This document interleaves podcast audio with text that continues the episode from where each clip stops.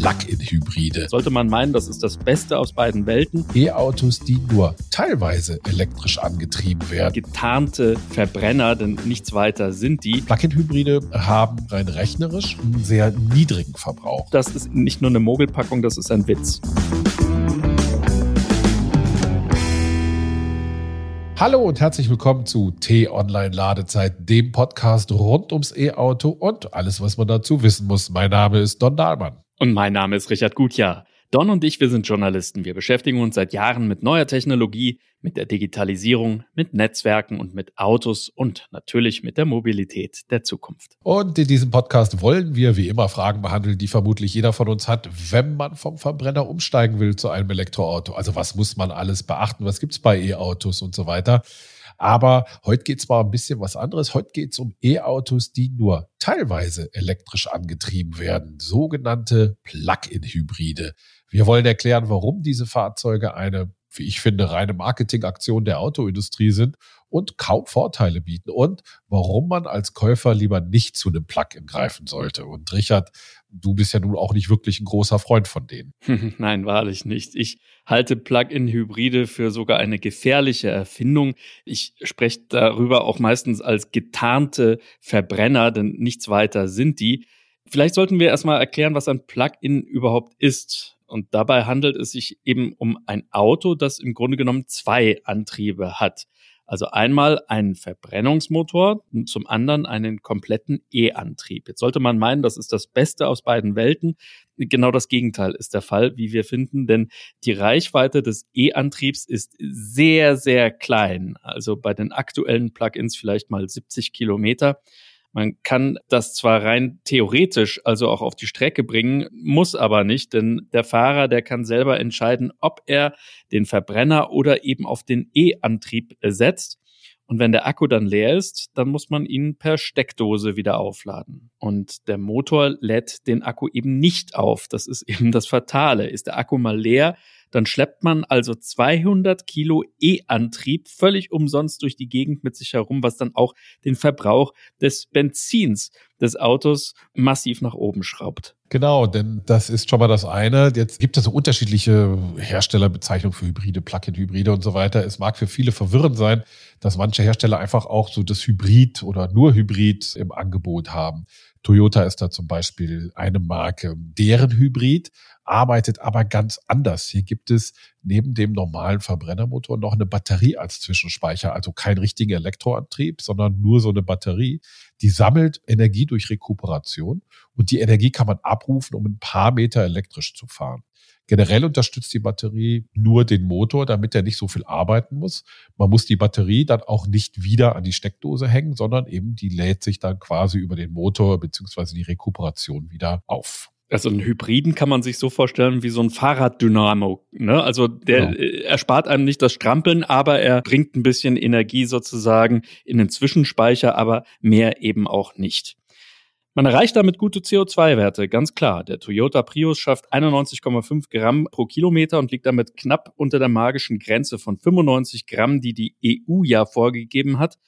Deutsche Hersteller dagegen, die bieten keine reinen Hybride an, sondern eben nur die besagten Plug-in-Hybride. Warum ist das eigentlich so, Don? Das ist eine wirklich gute Frage. Die Antwort liegt äh, dabei im allgemeinen Flottenverbrauch der Hersteller. Also das heißt, da werden ja alle Autos zusammengefasst, was die so verbrauchen und dann hat man am Ende hat man so einen Durchschnittsverbrauch der Flotte zusammengerechnet. Die Hersteller, vor allen Dingen die Deutschen, verkaufen aber seit Jahren vor allem schwere SUV, die sehr, sehr viel CO2 ausstoßen. Im Durchschnitt sind das so 134 Gramm CO2 pro Kilometer. Und das ist natürlich schon eine ganze Menge. Wenn man knapp ein Drittel aller verkauften Autos als SUV verkauft, dann wird's halt schwer, das Ziel von 95 Gramm für die Flotte zu erreichen. Ab 95 Gramm, also wenn man da drüber liegt, dann gibt's dann unter anderem Strafzahlungen, die man an die EU zahlen muss. Plug-in-Hybride haben rein rechnerisch einen sehr niedrigen Verbrauch. Ich habe jetzt mal als Beispiel den Audi Q5 Plug-in genommen. Der hat ein Gewicht von 2,1 Tonnen und wird auf dem Papier, also vom Hersteller, mit 2,2 Liter Verbrauch und 46 Gramm CO2 angegeben. Was mich ärgert bei solchen äh, Milchmädchenrechnungen, muss man sie schon fast nennen, ist, dass das ja alles Fantasiewerte sind. Das heißt, wenn man in die Autozeitungen, in die Tests schaut, dann sieht man, dass der Verbrauch in der realen Welt deutlich höher ist. Also mehrere Tests ergeben zum Beispiel bei dem benannten Audi einen Verbrauch von 7,5 Litern. Also dreimal so viel und damit eben auch dreimal so viel CO2. Ja, das ärgert mich auch enorm. Die Hersteller verweisen darauf, dass man die Autos ja auch voll elektrisch fahren kann. Das stimmt, ja. Also sie haben ja den Akku und den elektrischen Antrieb. Sie rechnen vor, dass der durchschnittliche Pendler pro Tag 40 Kilometer zurückliegt, was auch stimmt. Also da gibt's ja Erhebungen drüber. Das schafft man dann mit den 70 Kilometern Reichweite, die die ganz, ganz neuen Plugins haben, dann schon. Viele, auch vor allen Dingen ältere Plugins, äh, die schaffen aber vielleicht 50 Kilometer und das aber auch wirklich nur auf dem Papier. Des Weiteren bedeutet das auch, dass die Plug-in-Fahrer wirklich jeden Tag entweder zu Hause oder auf der Arbeit das Auto laden müssen. Das ist ja ebenfalls Quatsch, vor allen Dingen in Städten. Da gibt's ja gar nicht so viele Ladesäulen, wie man das machen will. Ein Plug-in lohnt sich also nur, wenn man weniger als 40 Kilometer pro Tag fährt und dann auch nur, wenn man das Auto dann täglich zu Hause an der Wallbox aufladen kann. Was in dem Zusammenhang fast skandalös ist, finde ich, Don, dass es ja fast schon die volle, komplette Förderung wie für ein richtiges E-Auto gibt. Ja, also drei Viertel von den Geldern, das sind bei Plug-ins immerhin noch 6.750 Euro Förderung bei einem Plug-in-Hybriden mit einem Listenpreis unter 40.000 Euro netto.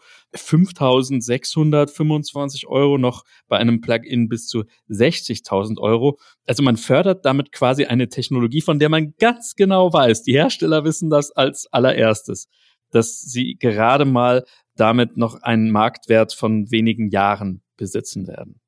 Genau, da kommen wir gleich noch zu, warum das so ist. Das ist aber absolut richtig, was du sagst. Und die Förderung hat noch ein weiteres Problem zur Folge.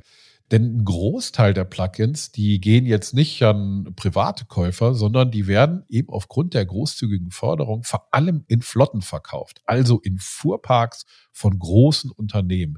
Die nehmen natürlich gerne die Förderung mit und die staatlichen Vorteile, die ein Plug-in-Hybrid ebenfalls noch mit sich bringt und der noch oben drauf bekommen hat. Also haben diese äh, Fuhrparks vor allen Dingen viele Plugins. Und dabei haben aber gerade äh, diese Flotten Verbrauchsprofil, das überhaupt nicht zu den Plugins passt. Die fahren nämlich meist lange Strecken das kann ich bestätigen. Ich habe in den letzten Jahren mit ein paar Flottenmanagern gesprochen, so von wegen Umstellung auf E-Autos. Und die haben mir alle erzählt, dass die meisten Fahrzeuge, die sie nach zwei oder drei Jahren, also von den Angestellten zurückbekommen, dass das Ladekabel im Kofferraum immer noch in der Original-Plastikfolie verschweißt liegt. Das heißt, die sind eigentlich wirklich nur mit dem Ottomotor gefahren und haben also komplett den E-Motor sozusagen unnütz mit sich herumgeschleppt. Und das bestätigen ja auch erste Studien, dass Plug-ins nur 43 Prozent elektrisch genutzt werden. 43 Prozent.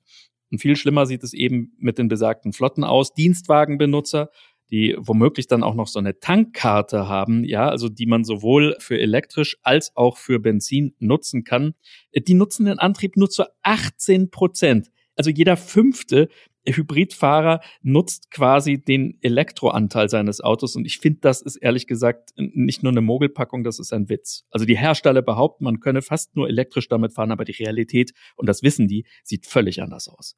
Ja, daraus ergeben sich auch schon die ersten Konsequenzen in einigen Ländern. Zum Beispiel in den Niederlanden. Da sind Plugins für den gewerblichen Verbrauch schon aus der Förderung im letzten Jahr rausgefallen. Also privat, ja, kriegt man noch die Förderung, aber für gewerblich nicht mehr. Luxemburg, kleines Land jetzt, klar, aber die planen das auch schon am Ende diesen Jahres einzuführen, also dass die Förderung wegfällt. Und auch die EU-Kommission ist sich äh, des Problems durchaus bewusst und man überlegt jetzt den Nutzungsfaktor, ne? also darüber, wo wir gerade gesprochen haben, dass eben nur 18 Prozent in Flotten das tatsächlich auch nutzen oder 43 Prozent insgesamt.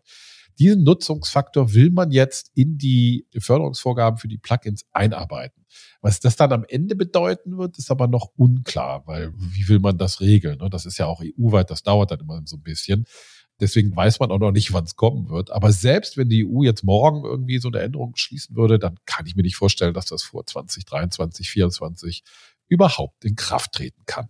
Fassen wir also nochmal kurz zusammen, Don. Hersteller verkaufen Plugins, die nur auf dem Papier ihre Verbrauchswerte erreichen, ausschließlich damit die ihre Flottenziele erreichen können Und würden sie diese nämlich nicht erreichen, dann müssten sie an die EU hohe Strafen abführen.